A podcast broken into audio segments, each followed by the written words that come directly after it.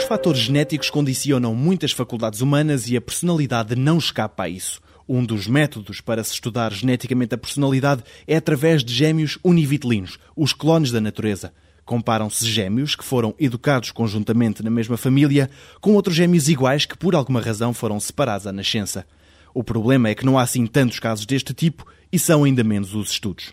Nesta questão, afirma Fernando Lopes da Silva, professor na Faculdade de Neurociências da Universidade de Amsterdão, sabemos que o fator genético é muito importante, mas a dificuldade reside em perceber quanto é que ele pesa em relação a outros, como o ambiente. Sabemos que é um elemento que é importante, mas é um elemento entre outros, não é? Que é sempre aquilo que nós sabemos de muitas outras uh, estudos biológicos, de outras propriedades, de que há fatores genéticos muito importantes, mas isso não significa que não haja fatores dependentes do ambiente, neste caso da educação, quer dizer, das circunstâncias em que as pessoas vivem, dos traumatismos que podem ter ou dos, dos, dos, prémios que tiveram, quer dizer, tudo que tem a ver influência com a, com a, personalidade, que vão também ter influência nessa predisposição. Digamos que a personalidade, a parte genética é mais uma predisposição do que propriamente um determinante.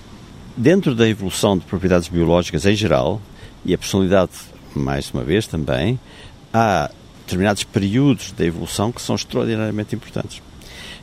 E, sobretudo, períodos em que há uma, uma grande taxa de desenvolvimento.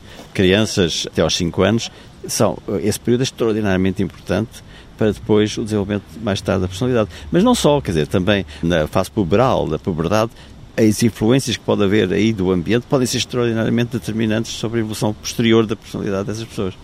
O ADN, como sabem, é, é onde está o código genético, não é? E, e pensava-se, até há pouco tempo, que o código genético estava determinado à nascença e que ficava assim toda a vida. Agora, uns cientistas mostram que a diferença entre os ADNs vai aumentando com a idade, o que significa que o próprio código genético não é imutável, quer dizer, não fica sempre igual.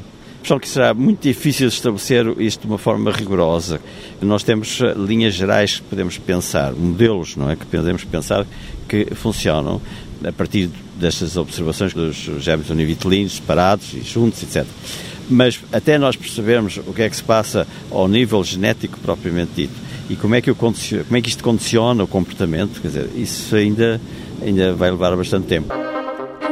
Amanhã, uma questão para a mecânica quântica.